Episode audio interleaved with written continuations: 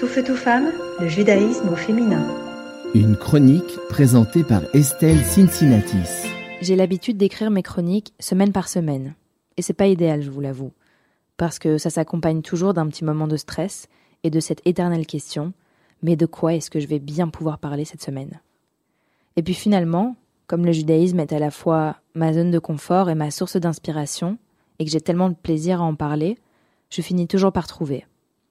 Et c'est alors avec un certain sentiment d'épanouissement que je me mets à écrire, en espérant toujours amener un contenu nouveau, et pourquoi pas une petite touche féministe ou légère si la thématique s'y prête. Cette semaine, je m'étais beaucoup mieux organisée que d'habitude. J'avais pris de l'avance et ma chronique était prête. J'ai pourtant décidé d'écrire sur autre chose. Une chose que je ne parviens pas à nommer. De manière générale, je trouve toujours quoi dire. Pas seulement parce que je suis bavarde, mais aussi parce que j'ai très souvent les bons mots, les mots justes. Aujourd'hui, et depuis samedi, 8 heures du matin, les mots me manquent. Aucun mot à écrire. Rien. Je n'avais rien écrit jusqu'à maintenant. Ce qui est extrêmement rare en fait, puisque pour moi, écrire est thérapeutique. Quelques larmes ont coulé, mais très peu pour la grande sensible que je suis. Je ne l'ai donc pas encore processé. Ma sœur me dit qu'il y a un temps pour tout. Je pense que c'est vrai. Aujourd'hui, je prends donc mes quatre minutes de chronique hebdomadaire pour ce temps-là, pour essayer de processer. Pourtant d'habitude si engagée, je ne parlerai pas de politique ici, ni aujourd'hui, ni dans les prochaines semaines. Parce qu'il ne s'agit pas de ça. Je parlerai plutôt des émotions qui me traversent depuis samedi matin. De la peur, de l'inquiétude, de la colère aussi, mais de la solitude surtout. Une solitude telle que le silence qui en résulte est assourdissant. Un silence qui fait du bruit. Oui, c'est ça. Des membres de ma famille habitent en Israël. Des amis aussi. Comme de nombreuses personnes qui m'écoutent aujourd'hui. C'est comme ça, c'est un fait, un constat. Un choix pour certains d'entre eux, mais pas un crime. Pourtant, c'est considéré comme tel, comme quelque chose que je me sens de cacher dans certains milieux, dans certaines amitiés. Certains de mes proches sont en sécurité, d'autres pas. Et il semblerait que les seules personnes à qui je peux en parler, non en fait, les seules personnes qui ont pris de mes nouvelles sont celles qui ont à cœur de savoir si moi, leur amie Estelle, je vais bien, quand bien même je suis ici en Europe. Eh bien personne ne m'a posé la question. Et je voudrais le dire à mes amis non juives. La réalité, c'est que je ne vais pas bien.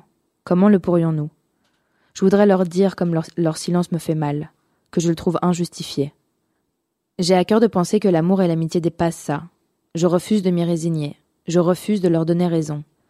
Mais leur silence crée un malaise, comme si j'étais fautive, presque responsable. Pourquoi ne prennent-elles pas de mes nouvelles? Je n'ose même pas répondre à cette question. J'ai la chance de travailler dans une organisation juive qui lutte contre toute forme de discrimination. Racisme, antisémitisme, islamophobie. Lundi matin, nous avons pris un moment ensemble, collègues juifs et non juifs, pour discuter, pour partager nos ressentis, tenter d'humaniser ce qui se passe. Nous avons très vite abordé la question de la sécurité de notre bâtiment, parce que c'est ça aussi ma réalité aujourd'hui, la peur de l'après. Et à celles et ceux qui viendront brandir le drapeau de la victimisation, je leur parlerai avec plaisir des mécanismes qui s'opèrent dans une réponse face à un trauma. Je pense en savoir quelque chose. Ici, ce n'est pas mon cœur qui est touché, ce sont mes tripes, quelque chose de bien plus profond, de viscéral, d'incontrôlable en fait. Il s'agit de ma famille, de mes amis. Cette brutalité, cette violence, me touche au plus profond de mon âme. Il y a un temps pour tout, je vous disais en commençant cette chronique. Pour certains, il est déjà le temps de l'organisation concrète d'un soutien. Ce n'est pas vraiment mon cas aujourd'hui. Pour moi, aujourd'hui, le temps est à la décence. Le temps est à consacrer à nos morts. Oui, les nôtres, puisque nous sommes les seuls à nous en soucier, à leur donner, à leur rendre la dignité qui est la leur et l'humanité qu'on leur a pris. Les morts, nos morts, ne sont ni les symboles, ni les emblèmes d'un quelconque camp politique à choisir.